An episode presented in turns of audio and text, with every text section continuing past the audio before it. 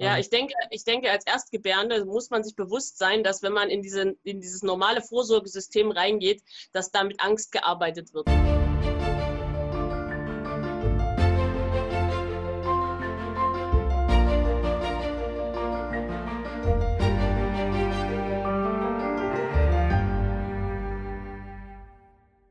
Hallo ihr Lieben, heute zu Gast ist bei mir Sarah Schmidt. Heute ist der beste Tag deines Lebens und ich freue mich riesig, dass Sarah bei uns ist. Sie hat ein ganz tolles Buch geschrieben über Alleingeburt. Herzlich willkommen bei uns, Sarah.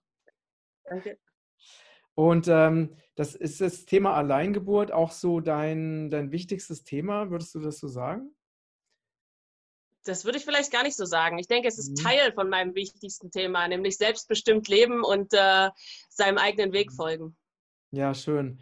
Und ähm, wie bist du denn als, ähm, als Medizinerin dazu gekommen, ähm, dich ja so wirklich für die Selbstbestimmung zu entscheiden und eben einen Weg zu wählen, der ja eben sehr selten in Deutschland ist, ne? nämlich eben wirklich komplett, selbst ohne Hebamme, ohne ähm, medizinischen Background oder medizinische Unterstützung, eben selbst mit deinem Partner zusammen dein, deine Kinder zur Welt zu bringen? Ich denke, das hat recht früh angefangen und ein Teil davon war auch meine Motivation, überhaupt Medizin studi zu studieren, weil ich mich schon als Kind von diesem Medizinsystem fremdbestimmt gefühlt habe. Also, dass über meinen Kopf Sachen wegbestimmt wurden, die ich gar nicht wollte, wie dass ich am Blinddarm operiert wurde, obwohl ich nicht wirklich Symptome hatte. Und das habe ich halt nicht eingesehen, aber es wurde trotzdem gemacht, weil ich war ja erst acht oder sieben oder acht und da hatte ich halt nichts zu sagen. Und, oder ich wurde geimpft, obwohl ich es nicht wollte, da hatte ich halt auch nichts zu sagen. Und so diese Fremdbestimmung, die hat mir, das, das das hat mir noch nie gefallen. und, äh, ähm, äh, und dann dachte ich, okay, ich studiere Medizin, ich mache das, ich mache das und ich sorge dafür, dass Menschen selbstbestimmt ihre Entscheidung treffen können, was medizinische Belange angeht. Und das unterstütze ich halt. Mhm. Und ähm, dann war ich gerade schwanger und im letzten Jahr vom Medizinstudium ist das praktische Jahr. Da habe ich also Praktikum, praktisches Jahr im, im Kreissaal auch gemacht. Und vorher habe ich auch schon mal im Kreissaal ähm, Pflegepraktikum gemacht. Also habe ich so geguckt, wie läuft denn Geburt im Krankenhaus. Und das lief halt so, wie ich dachte, äh, nee, also gebären ja, aber nicht so. Mhm. Also mhm. das, das äh, war so fremdbestimmt, dass ich dass ich, das wollte ich nicht für mich. Und, und äh, äh deswegen. Sarah, Sarah ähm, ganz, ganz kurz an der Stelle, ähm, was genau hat dich denn da gestört? Was, was, was fandest du komisch, was du da beobachtet hast? Vielleicht kannst du da uns da mal ein bisschen mitnehmen. Also mich hat gestört, dass die Frau eigentlich keine eigenen Entscheidungen treffen durfte. Wenn sie eine kleine eigene Entscheidung getroffen, getroffen hat, wie zum Beispiel, ich will ambulant bleiben und nach der Geburt nach Hause gehen, statt zum Beispiel noch über Nacht stationär zu bleiben oder ein paar Tage, dann wurde das zwar respektiert, aber hintenrum, so im Gang und im, im, im, im Schwesternzimmer, wurde dann darüber gelästert. Also über so eine kleine Entscheidung wurde dann, ah, die will ja nur, die will ja ambulant bleiben. Ah. Also über so eine kleine Kleinigkeit eigentlich von Selbstbestimmung wurde schon abschätzig geredet. Und da war noch gar keine Rede von, ich will, dass die Nabelschnur auspulsiert oder ich will jetzt nicht irgendwo Rücken gebären oder, oder sonst solche anderen Sachen. Das das kam noch viel seltener zur Sprache. Einfach nur nach der Geburt am, nach Hause gehen. Das war schon ein, ein, ein, ach, wie kann man nur so, wie kann man gegen unsere Vorgaben und unsere Routinen was Eigenes wollen? Mhm. Und äh, mhm. das, das, das, geht für mich. Also das, so kann man Patienten nicht behandeln und so will ich auch nicht behandelt werden. Und mhm. eigentlich ist eine Schwangere, eine Gebärende ja keine Patientin. Das ist ja eigentlich, also das ist ja ein, ein Mensch, der selbstbestimmt, gesund ins Krankenhaus geht, um dort gesund ein Kind zu kriegen. Und nicht jemand, der gegängelt werden muss oder sowas. Und dann mussten die Frauen halt in Rückenlage entbinden, ob sie wollten oder nicht. Und wenn sie nicht wollten, wurden sie halt auch mit Gewalt auf, aufs Gebärbett gezogen. Oder dann störte dieses CTG. Aber denn das CTG behindert ja auch die Bewegung. Aber statt dass man der Frau mal das CTG abmacht und sie sich bewegen lässt, nein, die Frau muss liegen bleiben für das CTG, damit es gut aufzeichnet. Also die Frau, es, es geht nicht um die Frau, sondern es geht darum, dass alle Abläufe so ablaufen, wie sie ablaufen sollen. Die Frau muss sich da mhm. irgendwie reinfügen. Mhm. Und das, das, das durchzog halt alles. Einfach alles. Mhm. Und mhm. das äh, ja. Das, das, das, äh, erinnert mich an einen, wir haben mal ein, auf, äh, auf regenbogenkreis.de in unserem Blog haben wir mal einen Artikel verfasst ähm, über Birth Rape. Ähm, also über Frauen, die halt wirklich, äh, ja, also vergewaltigt wurden im Sinne von, dass also ihnen Gewalt angetan wurde gegen ihren Willen und viele Frauen ja dadurch auch wirklich traumatisiert sind. Ne? Weil gerade in so einer ganz besonderen Ausnahmesituation, die ja eine Geburt nun mal ist, also etwas sehr Besonderes, auch was sehr ähm, Elementares, bist du ja als, äh, ist, ist ja eine Frau auch in einer, ja, also teilweise auch nicht unbedingt in der Lage, sich zu wehren. Ne? Ähm, ja, ja, ja also solche Situationen habe ich auch beobachtet äh, und gar nicht so selten. Also zum Beispiel, dass äh, Kristellert wurde, also eigentlich ist das obsolet, wird aber immer noch gemacht in Deutschland, dass man der Frau mitsamt Ellenbogen und Körpergewicht auf den Bauch springt, um das Kind nach unten zu drücken. Wahnsinn, Wahnsinn. Wo halt, also wo es genug Studien gibt, die sagen, das führt nur zu mehr Verletzung bei der Frau. Letztens habe ich mit einer Kontakt gehabt, da hat, hat, hat die Symphyse gesprengt dabei und die hat Monate später immer noch, äh, die Symphyse ist immer noch kaputt. Und also es führt nur zu Verletzungen und hat keinen Vorteil. Und es wird trotzdem noch gemacht. Und äh, da wird die Frau auch gar nicht aufgeklärt vorher drüber. Und die, die wissen in den Krankenhäusern eigentlich auch, dass sie das eigentlich nicht machen sollten. Da steht dann im Geburtsbericht entweder gar nichts drüber, wenn man den hinterher anfordert. Oder es steht dann, es wurde äh, Christella-Hilfe ausgeübt. Und also es wird dann so also die Gewalt, die kommt da überhaupt nicht zum Tragen, die dann da stattfindet. Und vor allem als Erstgebärende hast du gar keine Möglichkeit, dich zu wehren. Du weißt es gar nicht. Du wirst vorher darüber gar nicht aufgeklärt, dass das zum Beispiel gemacht wird. Andere Sachen wird man aufgeklärt. Da wird dann gesagt, na ja, wenn ein Dammschnitt notwendig wird, dann mach mal einen und da darfst du dann zustimmen. Aber ein Dammschnitt ist eigentlich fast nie notwendig. Und wer entscheidet, was notwendig ist, ne, das ist auch wieder so. Du kannst eigentlich nicht ablehnen, sondern du musst denen überlassen zu entscheiden, was notwendig ist. Mhm. Und das ist mhm. halt, ja. das ist halt dann traumatisch für die Frauen, weil die sich so fremdbestimmt fühlen. Und das wird dann als Vergewaltigung erlebt, zum Teil. Mhm. mhm. Ja, ist echt, äh, ist echt unvorstellbar. Ne? Das, äh, das äh, wissen ja auch viele Menschen gar nicht, außer die, die es halt selber erlebt haben. Ähm, dass da solche, solche Methoden teilweise vorherrschen. Wo, wo man ja denkt, wir leben in so einer aufgeklärten Zeit, ne? Äh, wo eben so viel Wissen vorhanden ist und so weiter. Ne? ja, das Wissen ist auch vorhanden. Ich fand das auch so widersprüchlich. Ich habe ja dann da im, im Hebammenzimmer, da lag ja dann die Hebammenzeitschrift aus und so, und da waren dann auch die neuesten Erkenntnisse zur Gebärposition und zu allem Möglichen. Und das hat sich aber in der Re Realität nicht wiedergespiegelt. Also ich weiß nicht, ob es daran lag, dass die meisten Hebammen da schon vom, noch vom alten Schlag waren, so und DDR-Zeit ausgebildet und so weil ich habe auch eine jüngere Hebamme erlebt, die war sehr offen und hat auch eine Frau sogar mal im Vierfüßlerstand entbinden lassen. Und also die Hebamme fand ich, die war richtig, also gab auch, gibt, auch, gibt auch gute Hebammen und gibt Hebammen, die auf die Frau eingehen. Aber das war eher die Ausnahme, was ich erlebt habe. Mhm, mh, verstehe. Und ähm, du, deine, deine, erst, deine erste Geburt, war, war die auch im Krankenhaus? Oder? Nee, meine erste Geburt war dann eine Hausgeburt. Wir haben ja nur mhm. fünf Minuten von der tollen Klinik entfernt gewohnt. Es war also ganz sicher alles. Und äh, nachdem ich, was ich da im Kreissaal gesehen habe, habe ich gesagt, nee, nee, nee, nee, nee, da gehe ich nur hin, wenn ich unbedingt muss. Mhm. Und dann hab, äh, haben wir eine Hausgeburtshebamme empfohlen gekriegt. Die war schon älter und erfahren. Und äh, bei der habe ich dann auch die Vorsorge gemacht und dachte mir, ja, jetzt habe ich alles in trockenen Tüchern. Das wird eine tolle Geburt. Ah ja, das war dann doch nicht so eine tolle Geburt.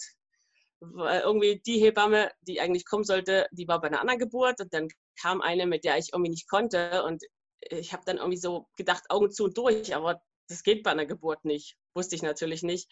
Aber dann hatte ich einen Geburtsstillstand von mehreren Stunden und dann hatte sich der Kopf nicht richtig eingestellt und dann hieß es schon, ja, ins Krankenhaus, Kaiserschnitt. Und ich hatte auch während der Geburt die Geburt irgendwie an die Hebamme abgegeben, weil ich dachte, jetzt ist der Experte im Raum, so wie man es halt gelernt hat, ne? wenn der Arzt da ist, die Hebamme, irgendjemand von medizinischer mhm. Expertise, der sich auskennt, der macht das schon. Mhm. Und da habe ich dann erst, als, als, als das so Stillstand war und nicht vorwärts ging und der Kaiserschnitt im Raum stand, habe ich erst gemerkt, Moment mal, die Hebamme weiß auch nicht, wie das Kind rauskommen soll. Wenn ich jetzt hier keinen Weg finde, dann gibt es nur einen, nämlich die OP. Und das will ich nicht. Also muss ich jetzt hier wieder in meine Eigenverantwortung kommen und in meine Selbstbestimmung. Und ich muss jetzt hier das Kind gebären. Ich kann nicht warten, dass die Hebamme das für mich macht, weil die weiß nicht, wie es geht. Also die hat auch ihre alles schon ausprobiert, was sie so an Tricks kennt und hat nicht mhm. geholfen. Mhm. Und dann habe ich das wieder angefangen, auf meinen Körper zu hören, statt auf die Hebamme und mich so zu bewegen, wie, wie ich gedacht habe, das sollte ich jetzt, also das fühlt sich richtig an. Und dann hat sich das Kind auch noch richtig gedreht und dann kam auch noch meine Hebamme, mit der ich gerechnet hatte. Und dann kam auch noch das Kind. Ähm, ja, aber ich war ziemlich fertig und mhm. habe im Nachhinein ziemlich viel daraus gelernt, aus diesem Ganzen, wie das abgelaufen ist. Mhm. Und ähm, wie, wie, was hat dich dann zu der Entscheidung gebracht, ähm, wirklich auch keine, auch das komplett ohne Hebamme zu machen, die Geburt? Das war dann so, dass wir nach Schweden umgezogen sind nach der Geburt von der Großen. Und in Schweden gibt es quasi keine äh, Hausgeburten. Also da ist die Hausgeburtsrate, in Deutschland ist ja bei 2% ungefähr und in Schweden ist die bei 0,2 oder 0,1%, also quasi nicht vorhanden. Und dann muss man auch noch die Hausgeburtshebamme selber bezahlen mit 2000 Euro oder was. Das übernimmt also die Krankenkasse nicht. Und dann habe ich mal gegoogelt, die nächste Hebamme war irgendwie eine Stunde Autofahrt weg. Und dann dachte ich mir, ja, wenn, dann, dann schafft es vielleicht nicht rechtzeitig zu meiner Geburt, dann bezahle ich ihr 2000 Euro, dann kommen wir vielleicht, dann stimmt vielleicht die Wellenlänge auch nicht und dann passt es ihr vielleicht nicht, wie ich mir meine Geburt vorstelle. Und dann habe ich irgendwann gedacht, oh nee, das ist mir alles, also irgendwann, also das, ich hatte kein so gutes Gefühl dabei. Und, ich, und als ich dann irgendwann sagte, ach, ich mache es einfach alleine und wenn was ist, war ich ins Krankenhaus. Mhm. Und als ich die Entscheidung getroffen hatte, war das, als so ein Riesengewicht von meinen Schultern gefallen ist und ich, okay, ich bin jetzt frei. Mhm. Und ähm, dann habe ich das so gemacht. Also ich hatte auch die Vorsorge dann selber gemacht. Also ich bin nicht, nicht zur Vorsorge gegangen. Weil das ist mir in Schweden leicht gefallen, weil in Schweden dieses dauernde Ultraschall, das machen die nicht. Da gibt es drei Ultraschalls, die man kriegt. Da fährt man extra zu so einem Spezialzentrum. Und ansonsten ist die Vorsorge nur durch die Hebamme und die Hebamme tastet und misst und macht. Und dachte ich mir, ja, tasten, messen und, und machen kann ich auch selber. Also das äh, erfordert ja jetzt nicht irgendwelche Spezialgeräte oder sonst irgendwas. Also habe ich das einfach selber gemacht, habe auch selber mir beigebracht, die Kindslage zu tasten, und dann dachte ich mir, ja, wozu brauche ich jetzt die Hebamme?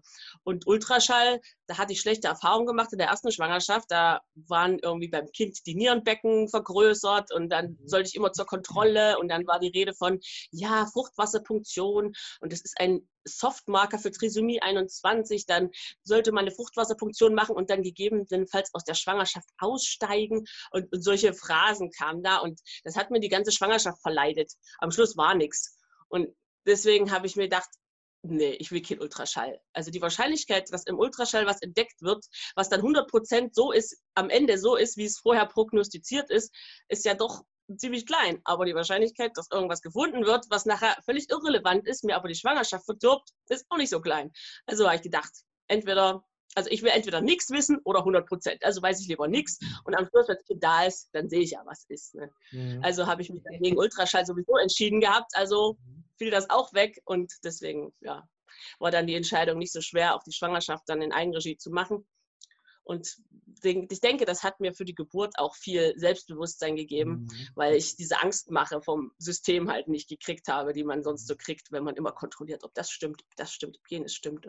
Im Ultraschall gerade in Deutschland, da wird ja so viel, wenn die Frauen so schnell verrückt gemacht wegen irgendwelcher hm, Sachen. Ja. Ja, ja, das ist auf jeden Fall sehr, finde ich, sehr inspirierend, was du erzählst. Und dann habt ihr zu zweit dann euer, euer Kind zur Welt bekommen? Ähm, den ersten, den habe ich alleine gekriegt.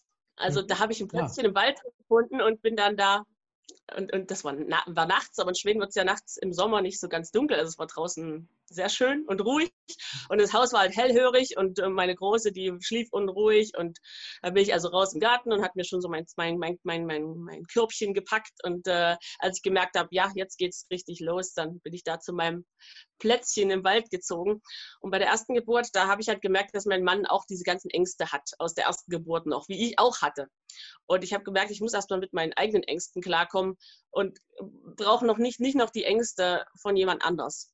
Also habe ich einfach nur mein Handy dabei gehabt und mein, mein Zeugs, was ich dachte, was ich brauche, da Picknickdecke und was ich halt mitgenommen habe im Wald und bin dann da halt hin. Und, und als er dann da war, das ging auch schnell, habe ich halt dann meinen Mann angerufen und der kam dann und hat uns abgeholt. Und ja. da hatte mein Mann ab da hatte mein Mann dann auch das Vertrauen in mich und ich hatte auch genug Selbstvertrauen und ab da haben wir alle Geburten auch zusammen gemacht und ich habe auch Kinder zugucken lassen und mich hat es auch nicht gestört, dass dann gefilmt, also man hat meinen Mann dann filmen lassen und so, das hat mich dann alles nicht mehr gestört. Aber so für die erste Alleingeburt, da musste ich das Trauma quasi aus der Geburt ja. davor für mich ja. erstmal auflösen, ja. um dann genug Selbstbewusstsein zu haben, das dann mhm. auch mit meinem Mann und meinen Kindern oder wem auch immer zu machen. Und wie viele Alleingeburten hast du jetzt äh, gemacht? Ich hatte jetzt sechs Alleingeburten. Also ich habe ja acht Kinder. Die erste kam als Hausgeburt und äh, die letzten sind Zwillinge, also sechs Alleingeburten. Wow, das ist ja echt beeindruckend. Und hast du, ähm, wie ist denn so die Reaktion der Menschen, die so davon erfahren? Also was, was bekommst du so als Feedback? ja, es polarisiert doch ziemlich. Also die einen finden es toll und die anderen finden es ganz doof. Ne? Da gibt es irgendwie nicht so viel in der Mitte. Okay. Uh. Und äh, also deine Familie, Verwandtschaft, ähm, was sagen die dazu? Ja, unterschiedlich. Also meine Eltern, die fanden das immer cool, weil die sind auch so auf selbst, selbstbestimmt und, und meine Schwiegerfamilie, die fand das eher nicht so cool. Aber die trauen sich da noch nicht so viel zu sagen, weil ich bin da recht selbstbewusst und äh, ja, es, es, klappt ja immer. Ne? Ich habe ja immer Glück. Ja, also äh, ja, finde ich, find ich wirklich sehr, sehr inspirierend. Du hast ja auch ein, ein sehr äh, umfangreiches, kann man fast sagen, Fachbuch zu dem Thema Alleingeburt geschrieben, ne? wo also wirklich ganz, ganz viele verschiedene Punkte aufgeführt sind, was wir auch äh, bei uns zu Hause haben. Und ähm, was ist es denn, wenn jetzt, sagen wir mal, wir haben eine junge Familie, ne, ähm, die das erste Mal ein Kind bekommen und die aber offen sind, ne? also die jetzt noch nicht so, so eingenordet sind auf, ja, es muss unbedingt irgendwie in der Klinik passieren und so. Was würdest du denen denn so raten oder so als, als Inspiration mit auf den Weg geben? Es kommt darauf an, was sie wollen, was sie sich vorstellen. Also für mich ist immer das, was die Frau will, das Ausschlaggebende. Wie möchte die Frau gebären? Wie denkt sie, dass sie das am besten kann? Und von da und damit, damit, damit soll sie arbeiten. Und was auch immer dann dabei rauskommt. Ne? Also ich sage jetzt nicht, dass alle eine Alleingeburt im Wald machen sollen oder sonst wo, sondern es muss sich für einen selber richtig anfühlen und als der richtige Weg. Und dann hat man auch die Motivation, den zu verfolgen, was auch immer das kostet quasi. Also wenn man zum Beispiel jetzt schon zwei Kaiserschnitte hinter sich hat und eine natürliche Geburt möchte, dann erfordert das natürlich recht viel Selbstbewusstsein, Vorbereitung, Informationen in alle Richtungen und so weiter. Aber wenn man bereit ist, das zu machen, wenn man das will, dann, dann geht man den Weg auch. Mhm. Ähm, und es ist ja, also so, ich habe mich ja natürlich auch schon, äh, ne, auch schon intensiver mit diesem Thema beschäftigt, weil ich auch jetzt ähm, zwei Kinder habe und jetzt demnächst ein drittes Kind bekomme. Ähm, also oder in den nächsten Tagen sogar schon. Deswegen ist fast es gerade ganz gut, dass wir dieses Gespräch hier haben. Ähm, es ist ja aus meiner Sicht ist es ja, also ist diese Geburt ja auch ein Spiegel von, von dem, was wir gerade so erleben. Ne? Also es gibt aus meiner Sicht gibt es eben diese, diesen Weg, es gibt diesen Weg des Vertrauens und das kannst du ja auf mhm. alle Lebensbereiche übertragen und es gibt den Weg der Angst. Ne? Ja. Und ähm, der, der Weg der Angst ist der Weg, wo wir unsere Verantwortung an Experten abgeben, an sogenannte Experten oder selbsternannte Experten, ne? die uns dann sagen, was für unsere Gesundheit richtig ist und was falsch ist. Ne? Und das ist ja das, was auch äh, gerade so in, in der Klinik passiert, aus meiner Sicht. Ne? Ja, ich denke, ich denke, als Erstgebärende muss man sich bewusst sein, dass wenn man in, diese, in dieses normale Vorsorgesystem reingeht, dass da mit Angst gearbeitet wird. Und ich habe schon so viele Erstgebärende getroffen, die ganz am Anfang der Schwangerschaft so optimistisch und motiviert waren und ja, ich mache eine Ausgeburt und das wird alles ohne Probleme. Und dann wurden die in diesem System so mürbe gemacht durch diese kontinuierliche Angsterzeugung, dass die am Schluss sich völlig aufgegeben haben und dem System überlassen. So ja, leitet mich ein, macht, was ihr wollt, Hauptsache das Kind kommt raus. So.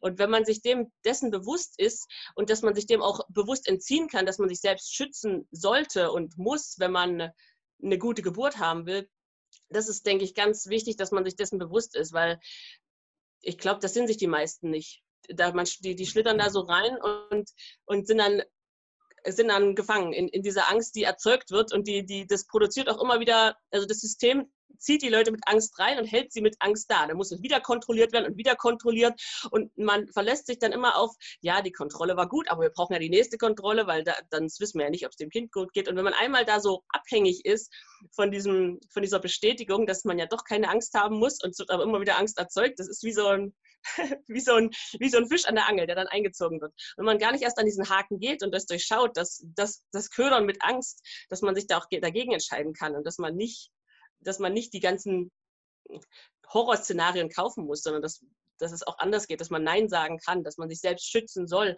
dann, ähm, wenn man sich dessen überhaupt nur bewusst ist, dann kann man auch einen anderen Weg gehen. Mhm. Und ich finde es auch, ähm, was, was ja wirklich faszinierend ist, wenn man sich mal so mit der Natur der Frau beschäftigt, dass gerade eben Angst ist ja bei der Geburt eigentlich das so ziemlich das Schlimmste. Ne? Also das, was den Geburtsprozess am meisten blockiert, ist ja Angst. Mhm. Weil dann einfach alles blockiert. Ne? Und das ist ja eigentlich genau das Gegenteil von dem, was eben förderlich für eine Geburt ist. Die Erzeugung ja. von Angst. Ja.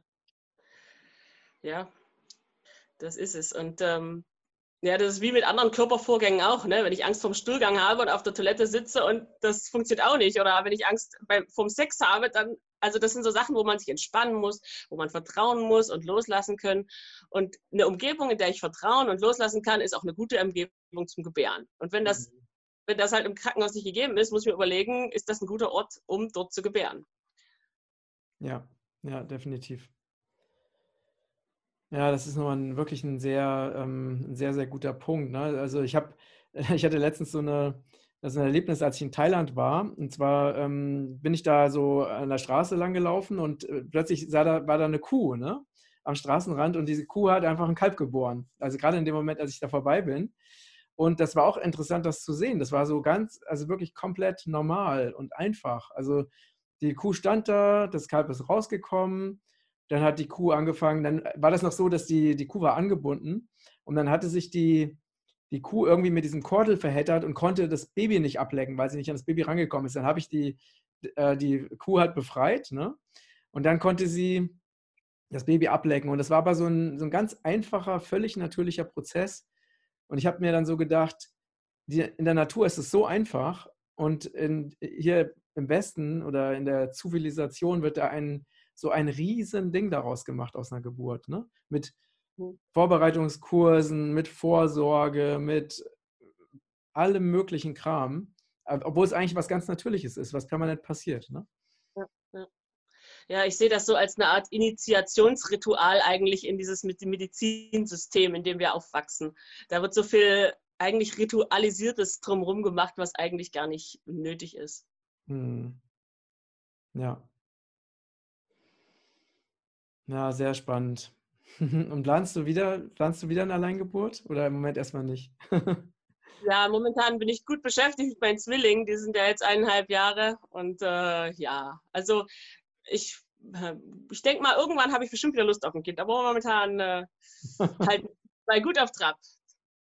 Also, ja, aber also wenn, wenn dann würde ich es immer wieder so alleine machen, weil, weil, ja, also ich habe überhaupt kein Problem damit, wenn irgendjemand zuguckt solange derjenige nichts zu sagen hat. Also ich bin der Chef. Und mhm. keiner hat mir zu sagen, was ich zu tun und zu lassen habe, weil ich gebäre. Aber zugucken ist okay, solange die sich da raushalten und nur zugucken, kein Problem. Also das, so, so, das habe ich inzwischen für mich so bemerkt, dass das einen großen Unterschied für mich ausmacht.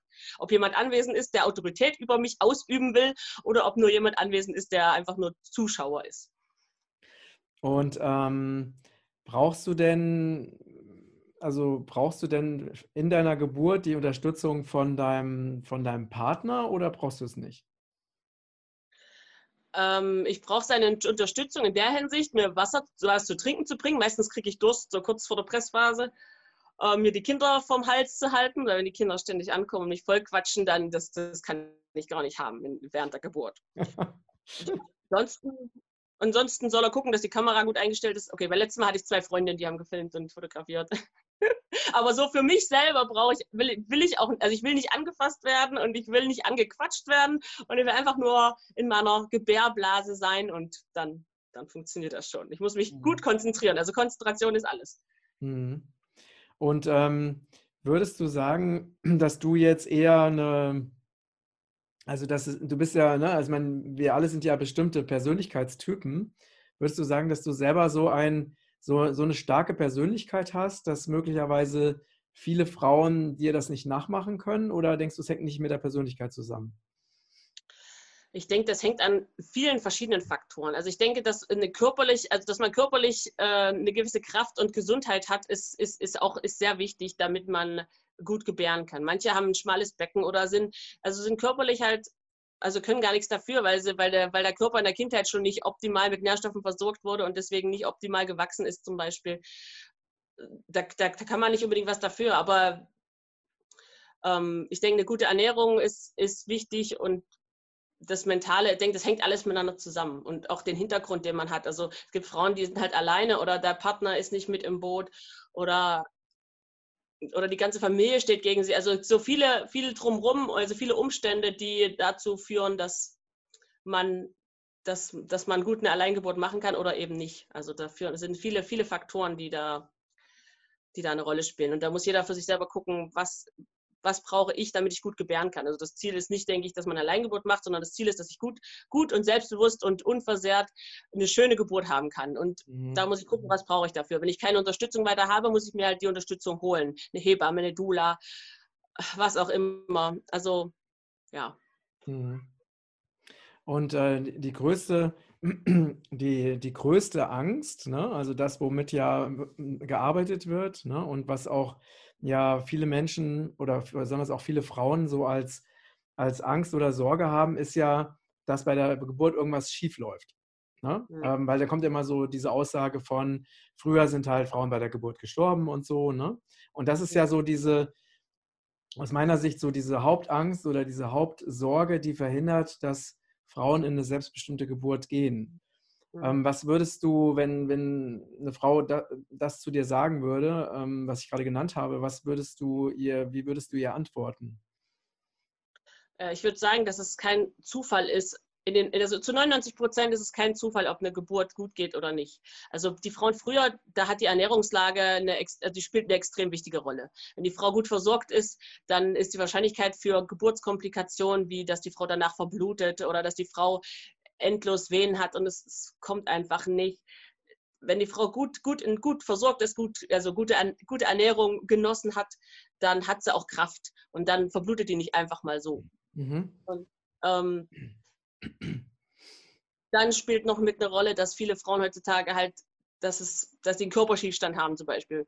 Weil ja, das ist komplex, Körperschiefstand. Aber auf jeden Fall kann man das äh, behandeln lassen. Das kann halt öfters mal dazu führen, dass das Kind sich nicht richtig ins Becken einstellt, zum Beispiel. Aber wenn man vorher Osteopathie macht, zum Beispiel, oder wenn man ähm, bestimmte Übungen macht, sich viel bewegt, dann äh, kann man darauf hinarbeiten, dass der Körper ausgeglichen genug ist, dass das Kind sich gut ins Becken einstellen kann.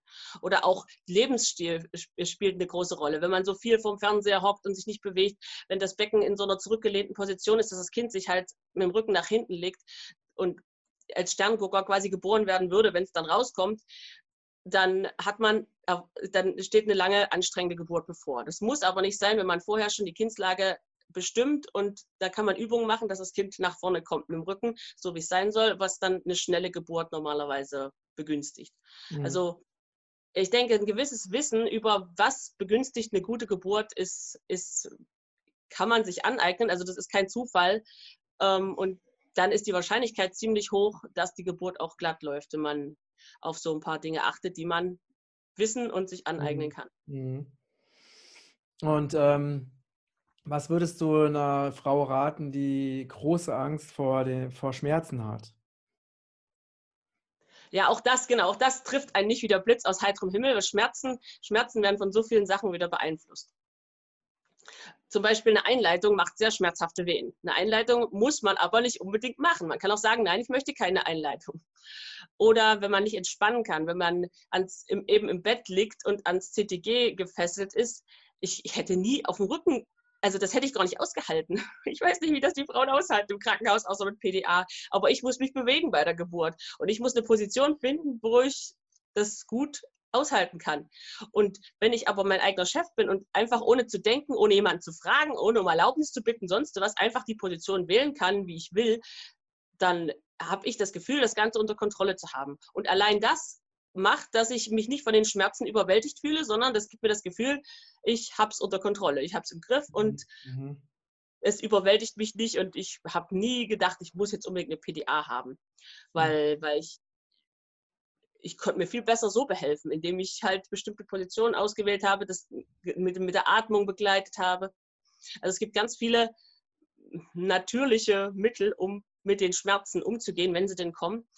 Und bei mir hat bei keiner Geburt der Schmerz dominiert. Also der Schmerz war eine, eine ein, zum, zum Teil kam der vor, aber der war nicht das das dominante Erlebnis von dem Ganzen. Mhm. Außer bei meiner ersten Geburt, wo ich den Geburtsstillstand habe, muss ich sagen. Mhm. Weil da sich das Kind nicht richtig eingestellt hat und eine Muttermundslippe da war. Also es kann tatsächlich wirklich dolle Schmerzen geben, wenn das Kind nicht gut eingestellt ist, man einen Geburtsstillstand hat.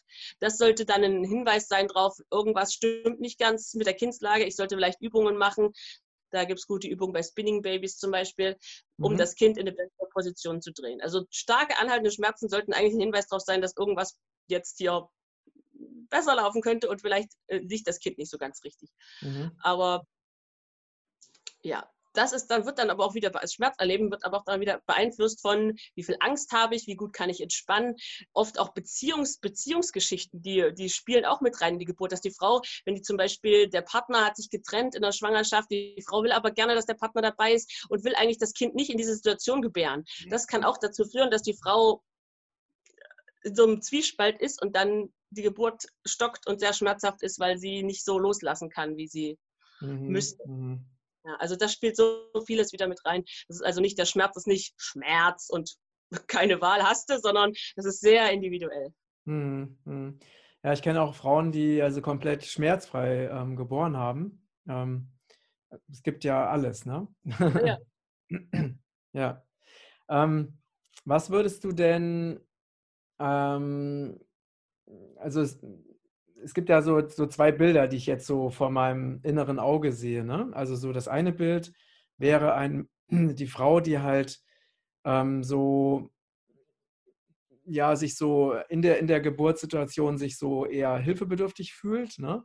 Und dann sich wünscht, dass sie halt äh, einen starken Partner hat, der sie halt im Arm hält, wo sie halt, der sie, wo sie einfach sich sicher und äh, geschützt und geborgen fühlt. Ne? Das ist ja das, äh, das eine Bild.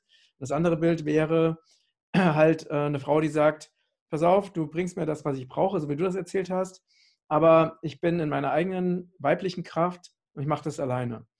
Ähm, kannst du mir zu diesen beiden Bildern, die ich da gerade gemalt habe, einfach deine persönliche Erfahrung und deine Einschätzung dazu geben?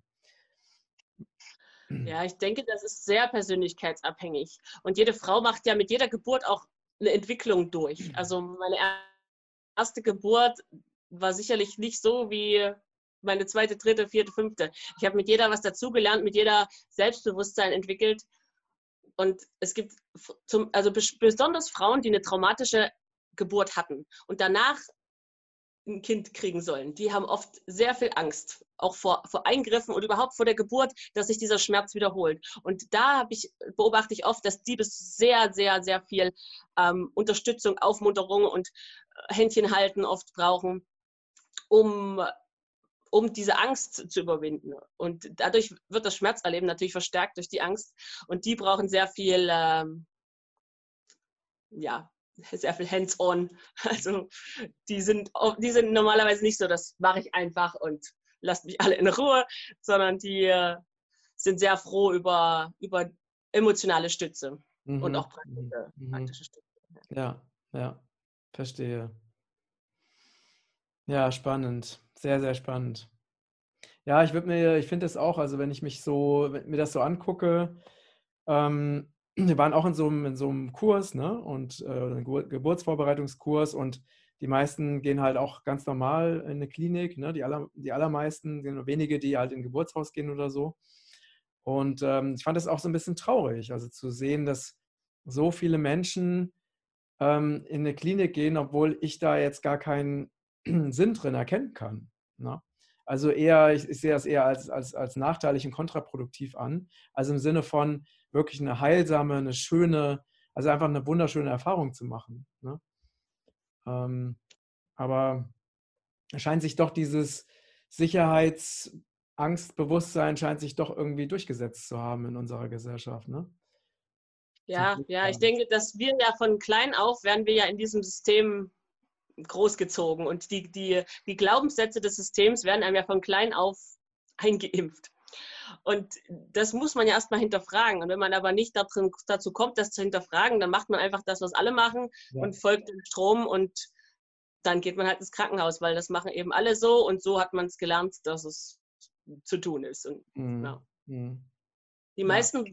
die meisten denken ja erst um, zum Beispiel nach einer traumatischen Geburt im Krankenhaus. Wenn sie erlebt haben, wie das halt im Krankenhaus läuft und dass es halt richtig schief gelaufen ist, fangen sie an zu denken, also Moment mal, das könnte doch besser gehen. Das kann doch nicht sein, dass das jetzt hier die tolle Geburt gewesen sein soll, so wie ich behandelt wurde. Äh, ja. Hm, hm. Ja, das stimmt. Ja, hast du denn ähm, zum Abschluss noch eine, eine Inspiration, besonders für die für Frauen, die das, ähm, das erste Mal ein, ein Kind bekommen in ihrem Leben? Ja, ich denke, dass es das Allerwichtigste ist, auf sein Bauchgefühl zu hören dabei bei wo man welche Entscheidung man trifft. Und wenn man halt zur Vorsorge geht und man hat dabei ein ganz ungutes Bauchgefühl, sind alle Messwerte sind immer gut und so weiter, aber man hat ein total mieses Bauchgefühl und man fühlt sich, man hat schon Stress vorher, man denkt, oh, hoffentlich ist alles in Ordnung. Und also dann sollte man das nicht ignorieren, weil es zählt nicht alleine, dass irgendwelche Laborwerte toll aussehen, sondern der ganze Mensch zählt. Und zum Gebären braucht man nicht nur den Körper, sondern also es braucht, braucht dich, also die ganze Person.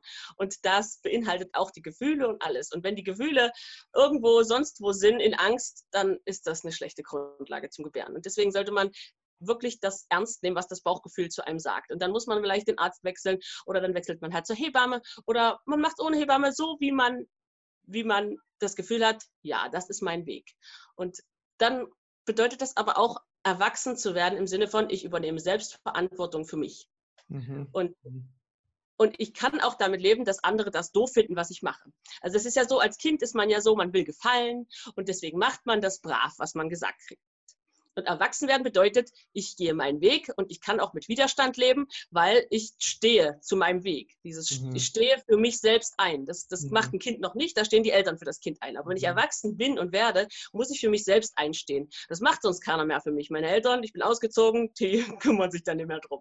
Also muss ich das selbst tun. Und wenn ich das nicht selbst tue, dann werde ich halt von anderen Autoritäten gesteuert. Dann mache mhm. ich halt, was andere Autoritäten sagen. Aber erwachsen bedeutet eigentlich, ich entscheide, was ich tue. Ich höre mir zwar die Ratschläge von anderen Leuten an, aber ich entscheide letztendlich und ich stehe dazu. Und das ist, denke ich, also das ist ein guter Lernprozess, gerade Schwangerschaft, Geburt ist ein guter Lernprozess und ein guter Schubs zum Erwachsenwerden. Mhm. Ah, das hast du wirklich, ja, ganz toller, das war jetzt wirklich mal ein richtig toller Aspekt, den du gerade noch reingebracht hast, mit diesem Vergleich von was es eben wirklich bedeutet, erwachsen zu werden und auch mit dem, mit der Konfrontation, ne, die man dann eben auch mal eingeht, wenn man eben wirklich seinem eigenen Weg treu bleibt, weil es eben auch Menschen geben wird, die das eben nicht toll finden. Das hast du sehr, sehr, sehr, sehr schön ausgedrückt.